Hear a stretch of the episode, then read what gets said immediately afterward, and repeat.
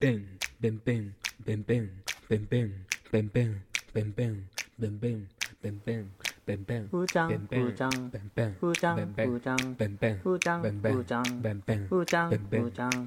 ーちゃん、一ふーちゃん、摂心 ben, 一摂心 ben, 一摂心 ben, 一摂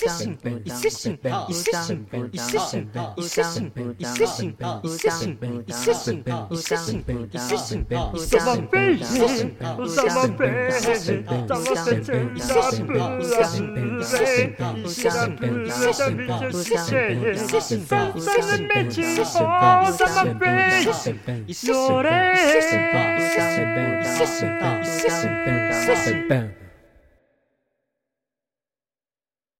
ラジオコケティッシュ。伊勢神にしては珍しくさ普通にいいことあったんだけど話していいか？珍しくじゃなくて初めてです。確かに。このラジオで純粋にいいことがあったの話すの初めてかもしれない。え、嘘。そうなの？だだいたい失敗談か好きな芸能人の話だから俺がするのいやもう本当なんかねネガティブな話か自分と全然関係ない話ばっかりで本当めいってんですよこっちは。いや3年間よく耐えたね。ついに日の目を見る日が来たよ今日、うん、何ですか？あの俺ねあの世紀末っていうバンドが好きであのデーモン小暮閣下のがボーカルをやっているバンドなんですよ。ヘビメタの。はい。であの前言ったけどうーちゃんと石川に見に行ってさ世紀末の復活祭を。はいはいはい。ああ、そうブースさんとそうそうね。はい。で世紀末は復活して伊勢神は死んじゃったやつですよね、伊勢神はあの死んでしまったやつね。2ヶ月ほど死んでいましたけども。ああ、ああ、あったね。そういうこともあったね。このラジオから消えていましたけどもね。で、うん。あのーそっから世紀末熱がすごくて、あのライブ行ってもうもうすぐ3ヶ月か経つのに最近こうほぼ毎日世紀末を聞いてるんですよ。感動が忘れられなくて。えーそんなに？そうそう。まあいいことじゃないですか。あの俺昔世紀末のコピー版組んで大学の学祭出たことあってでその時の熱とかなんか熱量みたいなのも思い出しながらあのもう一回コピー版組みたいなと思ってネットであの世紀末のコピー版かつ現在ボーカルを募集していそうなところを探したのよ。ネットで探せる？あのネットで世紀末のコピー版はいくらでも探せるんだけど、あの世紀末のコピー版組むときにデーモン閣下の候補がないことないから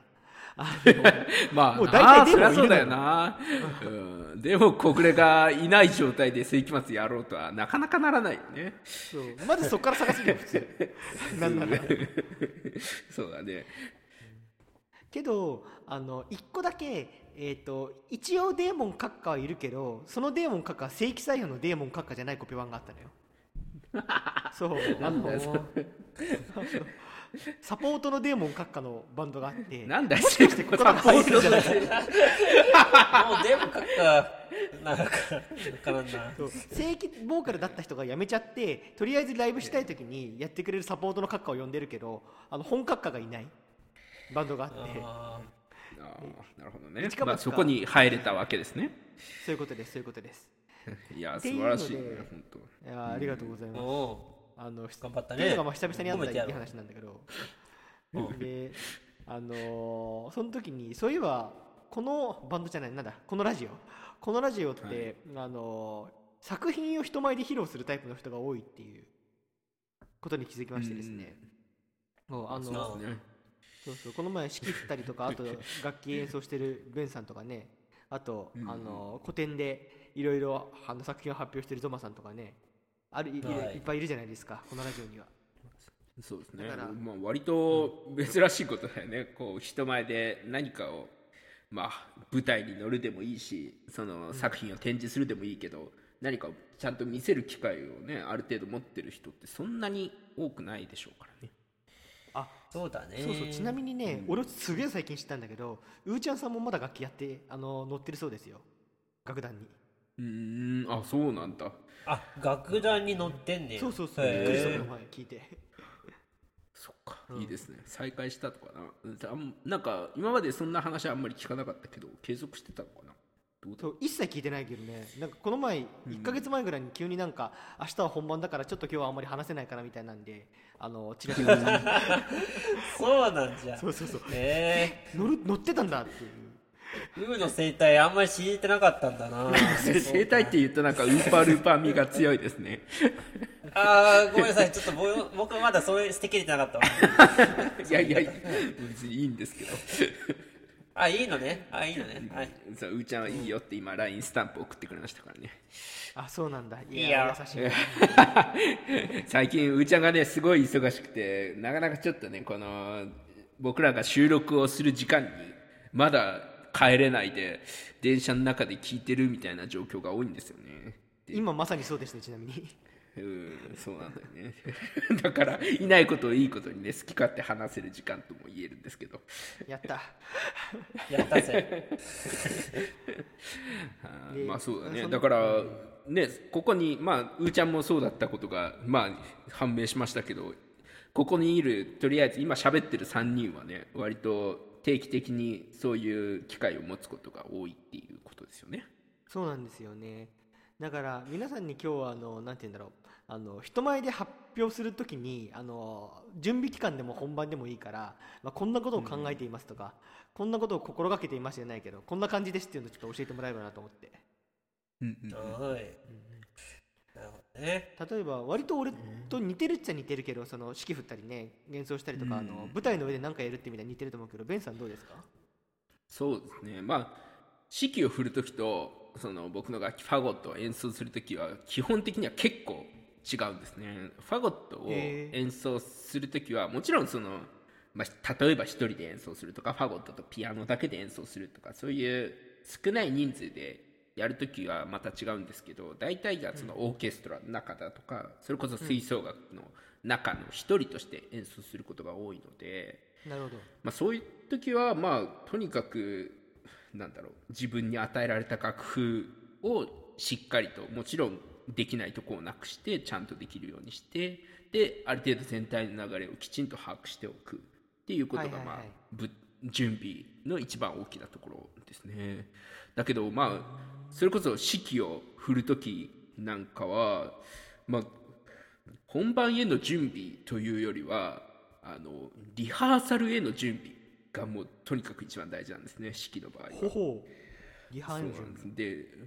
そうです。でその演奏するさっきのさっきの僕の立場ファゴットを吹く人がいるみたいなそういう人がいっぱい集合している、まあ、楽団を相手に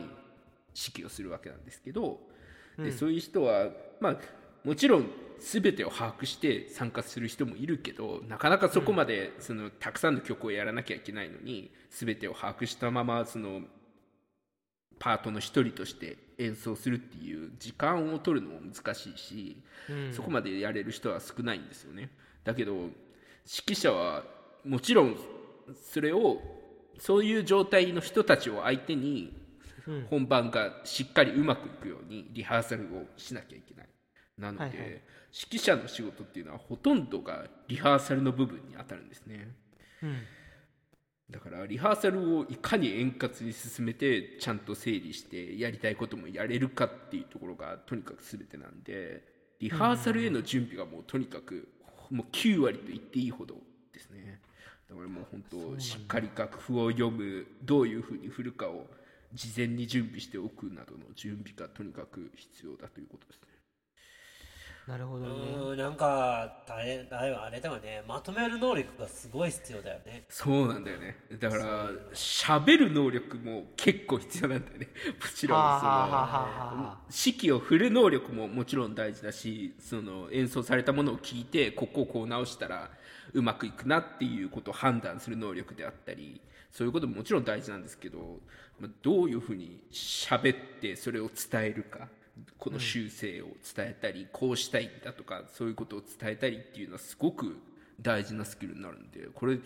これはもう本当冗談でも何でもなくラジオコクティッシュをやってその能力はがすごい上がったなと思うんで意外と僕の人生に役立ってますねラクラジオコクティッシュは。あの主に大反省会のまとめ役としての功績が あのその能力を育んだんだろうか。いやーいつも助かってるわ。ははは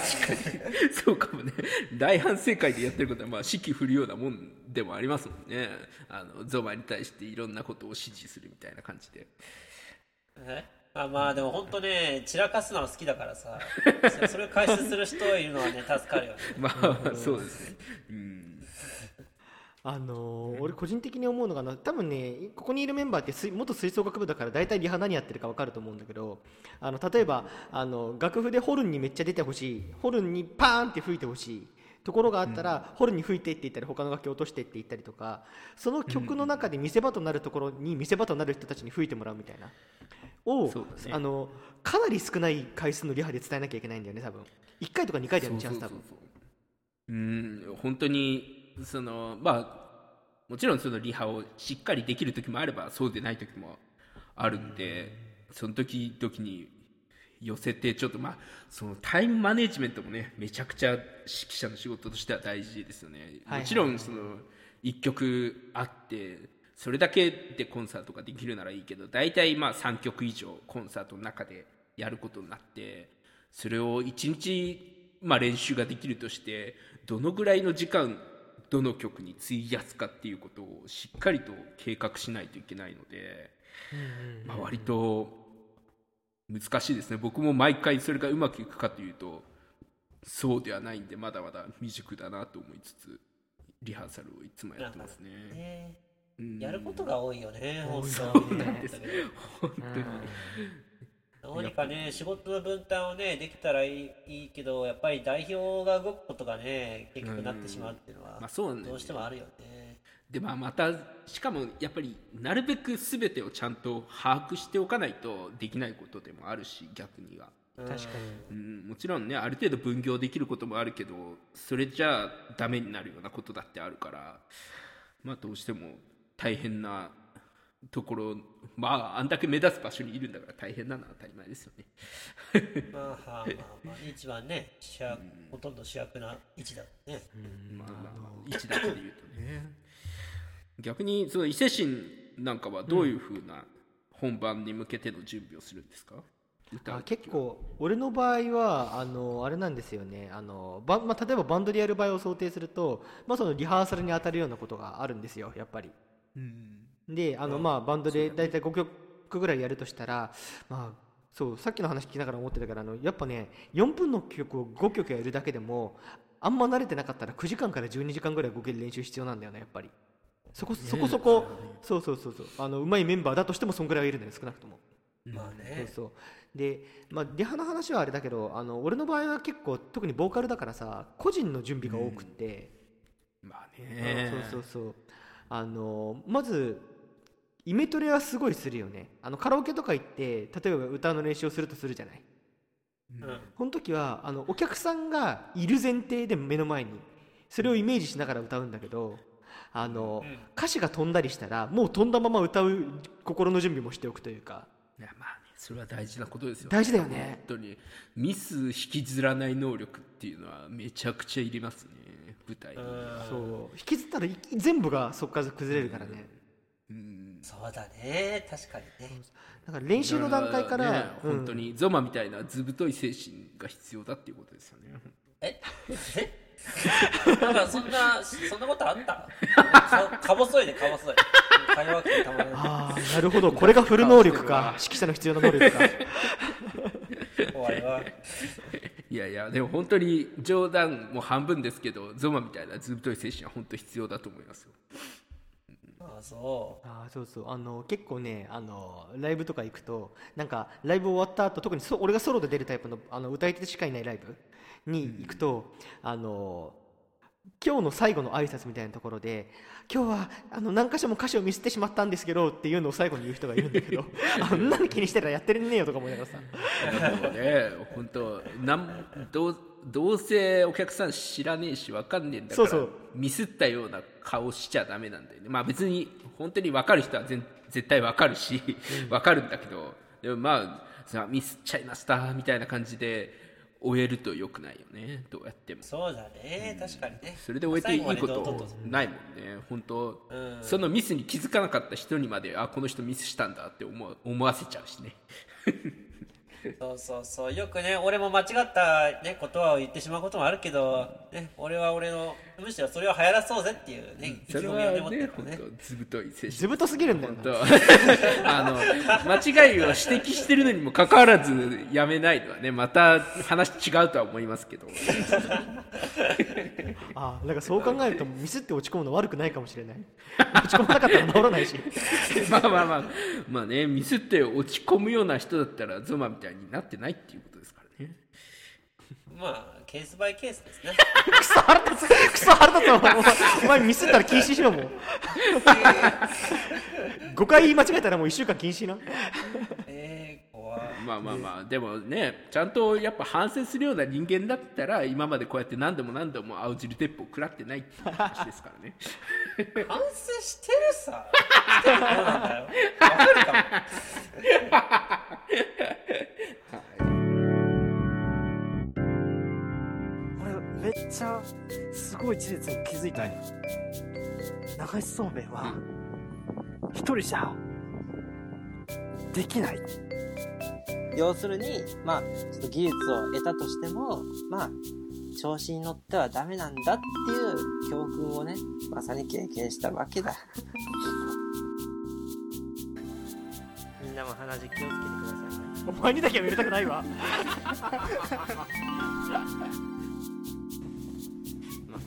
そういう反省でした。はい。猫は助けなくても大丈夫って話です。そうだねそうだね教訓それだけ？得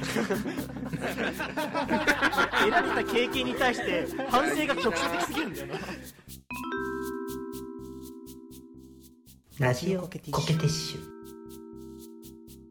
だからその結構その本番を想定しただから例えばあのバンドで練習する時とかもあのなんでバンドで練習しない時か。バンドで練習しない時とかもわざと例えばコピー版だとしたらカラオケのミュージックの音量を上げてやるとかね。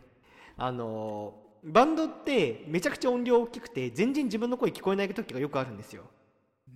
あとあの現地のスタジオのあのスピーカーの具合だったりであのほとんど自分の声が聞こえないパターンっていうのがありえるからあのわざと練習する時もあのあんまり自分の声が聞こえない環境で練習してあの喉が枯れないか実験したりとか。うんそう。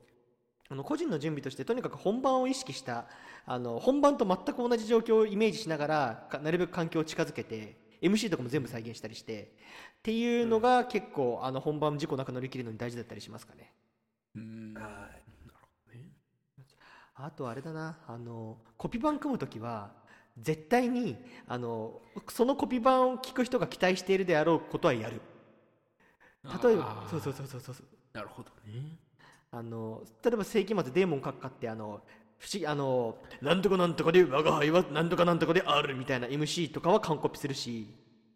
あのシャウト「うわー!」みたいな結構高い音のやつはなんか逃げることもできるけどあのそれをやらずに進行することはできるけどコピー版組むんだったら絶対にそこはやる。まあまあ、うん。そうそう。そのためにトレーニングしたりもしますね、確かにね。ちょっとそれは特殊な世界だよねまた、うん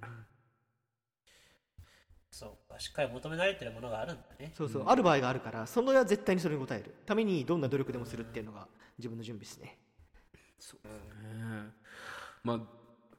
そうだね。でゾマさんはまああのこのラジオの上ではそのな制作をしているとかなんかそういうまあ美術に関わるようなことをしているというねちょっと得体の知れない活動をしているような感じになってるんですけどいやー本当ね。得体の知れない活動だよね。うん。まあまあ 本当このラジオだけ聞いてると多分得体の知れない活動をやってんだなとしか多分思えないと思うんですけどどういうこと？を実際はやってるんですか？そうですね。実際にはまあ立体造形を独自なあのものを作ってるわけではあるんですけども、それをまああの定期的にあのまあ、個展であったりとかグループ展に参加してあの作品を出して、しまあ、出展という形でねする。そういう形で発表の場をあの定期的にしてる出してるとはいう形でやってますね。であったりとかまあそうだね。あの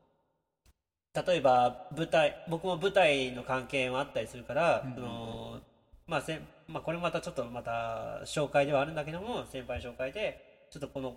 銀河鉄道の夜のあの舞台をするから、その舞台のあの作品を舞台美術として置か置かせてほしいみたいな。そういう依頼がたまにあったりして置くこともあったりする。かっこいいのなんか。なんかまあ割と大きめなあの人間サイズ感のある大きめな作品だから、まあそういった空間自体をあの演出するといった形の依頼もあったりするってありますね。はい。結構いろんなことやってるんですね。古典グループ展にそういう舞台美術に。そうだね。作品スタイルによってねいろんな関わり方をしてる作家さん多いと思うんだけども、まああのねあのら例えばライブアートって形で、はいはいはい。そのイベントをやってる場所でその場所で絵を描いたりする人とか制作してる人がいたりしてまあまあイベント的ですね。すごい見てて面白いよねっていう形のとか見応えあるような、あの演出をするっていう場合もあるし。なるほど。ワークショップって言ってあの一緒にあの来てくださった人と一緒に何かを作ったりとかするっていうあのイベントを作ったりする人もいるいるよね。うん。ねえ。そっか。えそのまあ僕はなんとなく話聞いてるからわかるけど多分なかなかその美術の制作をする人が身近にいない人も多いと思うんであの、うんどのぐらいの時間まあそのもちろんね何作るかにもよると思いますけどゾマさんの場合はうんどのぐらいの時間とかものをかけてあの作品を完成させるのかっていうのをちょっと紹介してください。そうですね。まあ、まず僕はちょっと一つのものを作るには、あのー本当に日により、タイミングによります。ものによっては、全く同じぐらいのサイズ、制作量であっても、1ヶ月ぐらいかかるものは3ヶ月かかるものもあったりするんだけども、長いねどっちなぜかみ、なぜか3日で出来上がるものもあります。えそれはさそこにかかる時間のその差っていうのはアイディアを出すのにかかる時間。それともくあの実際に、まあ、塗るだとか組み立てるだとかそういうふうな、まあ、立体造形だから組み立てるか。組み立てるのにかかる時間、そうだね。実際に組み立てる時間で俺の場合はちょっと結構あこれは違うなっていう風なこれは合ってるなとか、なんかそういう組み立ての試行錯誤があったりするのね、その試行錯誤がおめちゃめちゃ乗ってる時はあるんよ、全部あのーなんだろうな感覚で作ってるからあのこう俺の感覚があこれをよしとしようよしとしようっていう部分が重なっていったら3日ぐらいで作れるんだけど、これはなかなかちょっと違うないやこうでもないなこうでもないなっていうのをずっと繰り返しちゃうと3ヶ月ぐらいかかる時もあればあの2ヶ月で仕上がってもいややっぱちゃうなと思ってもうこれ一回全部崩そうと思って全部崩してもう一回作るっていうのもあ一からやるっていうのもある。まあやっぱりすごいあの感覚的なものとし自分の全部の感覚的なものとして作ってるからその日によってやっぱり違うことがあるのね、あのなるほど見えるものねが。だからちょっとうまく計画的にいくことっていうのはどうしてもまあ難しいスタイルではあるとは思う。いやー本当なんかもうこの話聞聞くと本当僕のやってることはまあ別に創作的なことをやってるわけではなく、まあ、音楽だから再現芸術だからあれなんだけども本当に僕とゾアって真反対だなっていうそのアプローチがそうだね。僕はもうとにかくリズムで、こうだからこうっていうのをい一つ一つ確認しながらじゃないとむしろ進めないみたいなところがあって、なかなかその感覚に任せてもちろんそのねその音を聞いてこの感覚であのこれがいいっていうふうなことはあるけどそれもやっぱりその感覚にもある程度言語化できるバックグラウンドがあってその上でやってるのでやっぱり僕とゾマは本当にいい意味でも悪い意味でも真反対だなっていうのはすごい思いますね。確かにそうだよね。いやさまあ作家さんによってはねそのベンのようなスタイルでやってる作家さんうん技術やってる人もねいたりはするんだけども確かに僕は結構感覚寄りだからこそあの例えば個展をやるにしても個展って結構かなり前からまあ予約を取ったりとか、まあ、演奏会やるのと同じぐらいの感覚だかもしれないけども、まあす1年前ぐらいからとかす半年前ぐらいから予約を取ってギャラリーさんにでそこからあの例えばあの DM ポストカードそういった宣伝のチラシななどを作っておいてで何ヶ月も前にもうデザインしておいてでいろんな人に配布したりとかギャラリーに置かしてもらったりとかっていうようなしっかりとした下準備も必要だったりするのね、うん。でその間まあ制作も順調に進んでいくっていうのがまあ理想的な話ではあるんだけども、まあ、なかなかちょっとね僕かかなり感覚に寄せてるからその例えばチザチラシのデザインを考えたりするのもいや。これはどうなんだこれはどうなんだってうまく計画的にいかないの？が あったりして。結構ギリギリになってしまう時もうんあったりする。デザインに関してはなかなかね感覚だけで進めるのはしんどいですよね。そうなんだよね。そういうのはね、パッパッと、もっと上手い人とか、そこがね、しっかりとできてる人はうまくいくんだけど、俺はなかなかね、ちょっと苦手分野では、デザインは。だからちょっと時間はかかる。で、な制作自体も、ね、あのーどうしても何、何日も前からも準備はしておいても、前日までずっと悩むねんか、やっぱり。あのーギリギリまで、ああ、俺はやっぱこうした方がいいかなとか、でも実際に現場で組み立てないとぜ分からない部分はいっぱいあるっていうのがあったりするから、俺は空間の演出をすることが多いから、作品自体を使って。だから、空間、ギャラリーさんがどういう場所だっていうのは、まあ、認識はしてるけども、作品を実際置かないと分からないみたいな部分が多いから、ちょっと結局はあの当日の搬入個展が始まる前日の搬入であの何時間かけてあのいろいろこうねあの作ったりとかむしろそこで一から組み立てるものをまた新たに作るとかいうのだったりはしてるんです。そっから組み立て直す場合があるんだ臨機応変に対応するのが俺のねあのなんだやりたい部分につながる部分だから、うん、その空間をその場で演出するっていうのがね。だからまあどうしても計画的にはいかない。いやいや。なるほどね。そうだよね。本当まあ難しいとこだよね芸術のそのうん。なまあねじどんなに時間をかけたものがあったとしても5分で考えたものの方がいいことなんていくらでもありますからね。めちゃめちゃある。びっくりするぐらいね時間って関係ねえぜって感じだな。本当ね。だからもう本当、なんだろうね芸術っていうのはもう本当経済活動から真逆の方向にありますよね。もうそうだね。コスパなんて言ってたら本当に何もできないですよね。うんいや本当にその中でやっぱりあのしっかり売れるものを作って定期的に作ってそれで食っていける人はやっぱりいらっしゃるからすっげえなって本気で尊敬できるしうん。だからリスペクトはしますね。はい。はい。伊勢神さん、はい。締めてください。ちょっと黙りこくってますけど。いやいやいやいやいや。なんかそんなあのーさっきベンが言ってたけど音楽は割と練習をいかに再現できるかみたいなところもあったりしてあの事前に書いた絵図、まあ、その当当日のアドリブもあるけどあの事前に書いた絵図がすごく重要でそれが再現できるかどうかっていうのがあるんですけどあのゾモさんの分野の場合こう事前に書いた絵図が急に役に立たなくなる場合があるしそもそも絵図を描くわけではないみたいなパターンも多いみたいな話だったよね。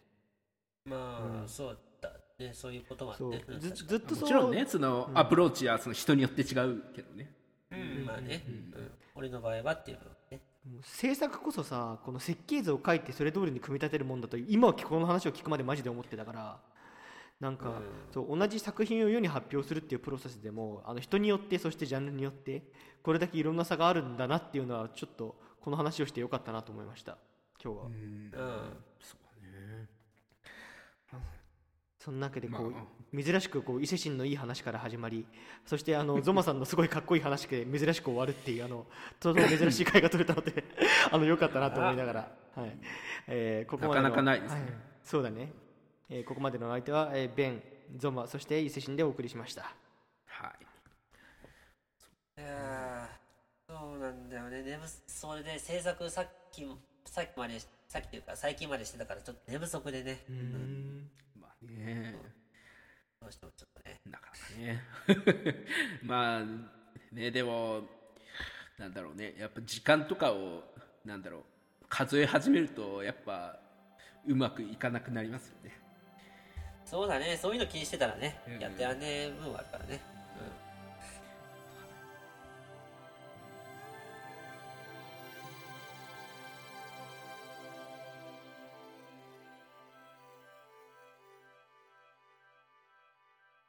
ラジオコケティッシュ。